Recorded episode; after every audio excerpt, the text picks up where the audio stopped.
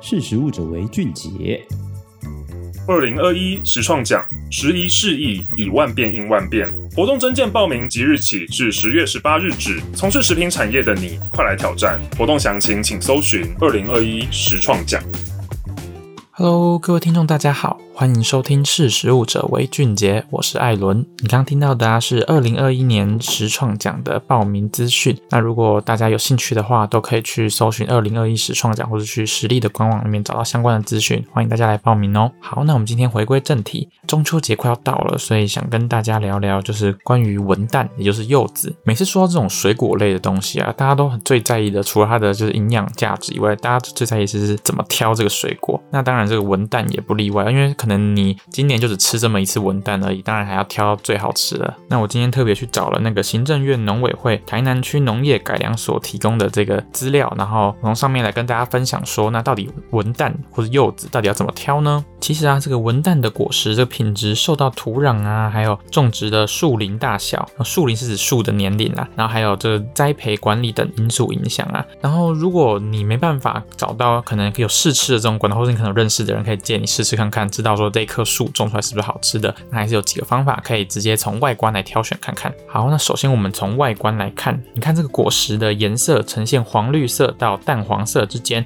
那这个果皮的油包是分布的均匀细致，代表说这剥开来之后，果皮通常都是比较薄的哦，然后果肉的质地通常都会比较细致。然后接着是形状的部分，就你挑选的果实形状要匀称，不要有歪歪斜斜的啊，然后底部比较宽，然后上面比较尖，呈现这个短三角形的果肉，通常都比较丰厚。那最后是这个重量的部分，其实不用太在意这个果实的大小，只要挑选有这个沉重感的果实，代表说它的果肉是发育的充很充实的，然后水分也比较多。那这个较大的果实呢，如果你挑的是较大的果实啊，就超过六百公克的话，通常就是果肉比较丰厚，大口吃，这样最过瘾。那如果是比较小的呢，果肉相对的是比较细致，然后可以放比较久，所以它们其实有不同的特色。那关于这个文旦的营养的部分呢，根据这个卫福部食品营养成分表啊，每一百克的文旦果肉含有维生素 C 的五十一毫克，是苹果的十七倍，然后它的里面的维生素 E 也是苹果的三点五倍。那这个除了这些维生素以外啊，其实还有就是它含有非常多的这个膳食纤维。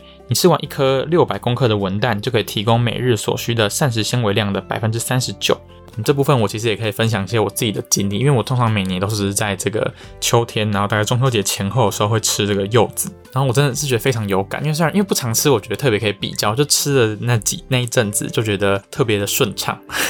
好，那就说完了柚子要怎么挑呢？还有它的营养成分之后呢，想要跟大家谈一下，就是诶，网络上或是有些医生会说啊，那吃药不能配柚子这件事情是真的假的啊？为什么医生都会这样子说？那到底哪些药物呢？可能跟柚子一起吃的话，会产生一些交互作用，对身体不好哦。那这样子可能就要先从就是人吃下药之后，会经身体会经历什么样的过程来看。就人把药吃下去之后，会在人的小肠啊，或是肝脏的部分，会有一种重要的酵素，叫做 CYP 四五零三 A 四，它会透过这个氧化作用，将毒素药物进行代谢。但是这个柚子啊，或是葡萄柚这种水果里面所富含的这个叫做呋喃香豆素的成分。份就会抑制我刚刚说的这个 CYP 四五零三 A 四的反应，所以会导致说你血液里的这些药物啊会很难被分解，然后甚至增加药物在人体血液中的停留时间，然后会造成说对人体的不良反应。那其实这个国民健康署过去也曾公告说，常见的可能会与柚子跟葡萄柚会发生交互作用的药物。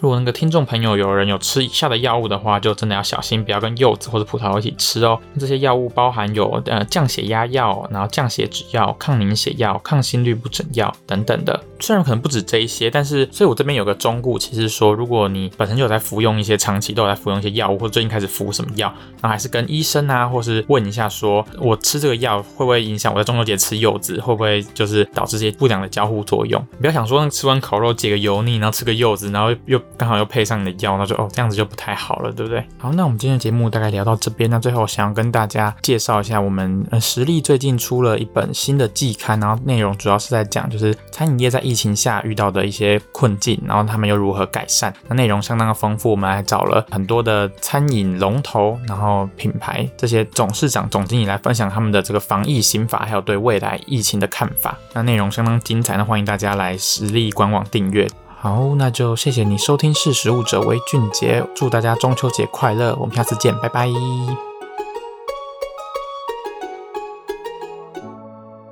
识食物者为俊杰。